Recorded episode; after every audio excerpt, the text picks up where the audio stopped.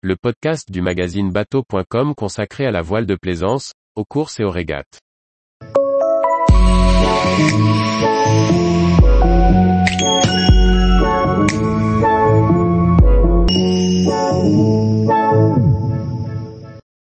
IMOCA, fiabilisation ou nouveauté pour remporter la route du Rhum?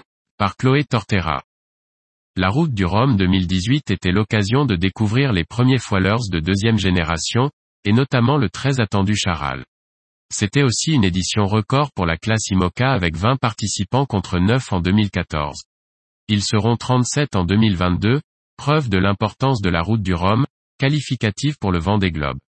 Cette édition est aussi l'occasion de découvrir les foilers de troisième génération, qui effectueront leur première course au large.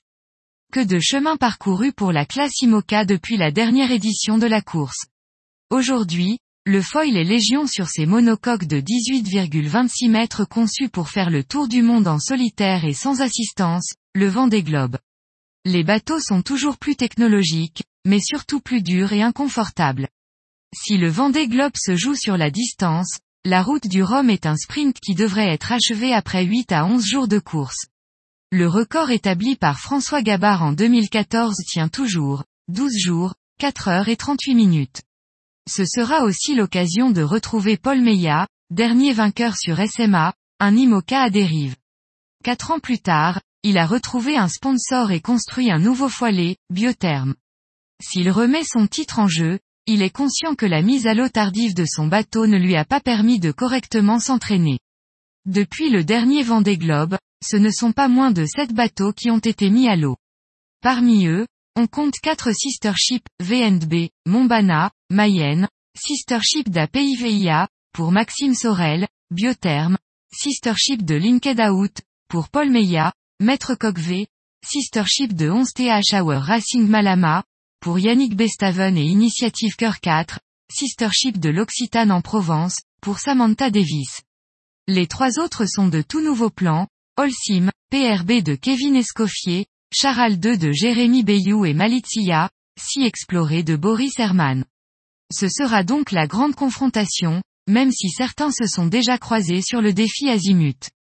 Pour autant, rares sont les nouveaux bateaux qui réussissent l'exploit d'accrocher la victoire lors d'une première course, même si l'on est à la troisième génération de foilers et que la prise en main s'en trouve réduite, ces bateaux demandent de longues fiabilisations. Pourtant, c'est bien le pari qu'avait réussi Charlie Dalin sur la Transat Jacques Vabre 2019 sur Apivia.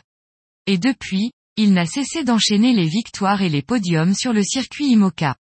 Il prendra le départ de sa première route du Rhum, la dernière course qu'il effectuera sur son Apivia actuel, et il compte bien terminer ce cycle en beauté, J'aimerais bien que ce cycle de 4 ans avec Apivia 1 se termine aussi bien qu'il a commencé. Ma première course avec ce bateau, c'était la Transat Jacques Vabre 2019, avec Yann Eliès. On l'a remporté et j'aimerais bien finir sur une belle victoire. Il faudra aussi compter sur Thomas Ruyant, qui lui aussi effectuera sa dernière course sur son actuel Linked Out et qui connaît son bateau par cœur. Bien que tout nouveau, Charal 2 a déjà trusté les podiums du défi Azimut. Sera-ce le cas sur cette route du Rhum? Toujours est-il que ce nouveau foilet au look radical a fait parler de lui avec son étrave pincée et ses safrans extrêmement rapprochés. Mais comme l'a montré la route du Rhum 2018, la victoire peut aussi aller à un IMOCA à dérive. Car seule la météo décidera du sort des participants. Ainsi, comme l'ont prouvé Benjamin Ferré, Monoyeur, Duofort à Job, Guirec Soudé, Freelance et Eric Bellion, comme un seul homme powered by Altavia, en juin dernier lors de la Vendée Arctique, il faudra compter avec eux. Cette douzième édition de la course sera aussi l'occasion pour 13 bisus de faire le grand saut, à l'image de la Suisse Justine Métro, à bord de l'ancien charal rebaptisé Teamwork.net, Oliver Air, Oliver Air Ocean Racing, ancien boat captain d'Alex Thompson, le chinois Jin Kun Shu sur China Dream Ico ou le britannique James Araida sur Gento. Tous les jours, Retrouvez l'actualité nautique sur le site bateau.com. Et n'oubliez pas de laisser 5 étoiles sur votre logiciel de podcast.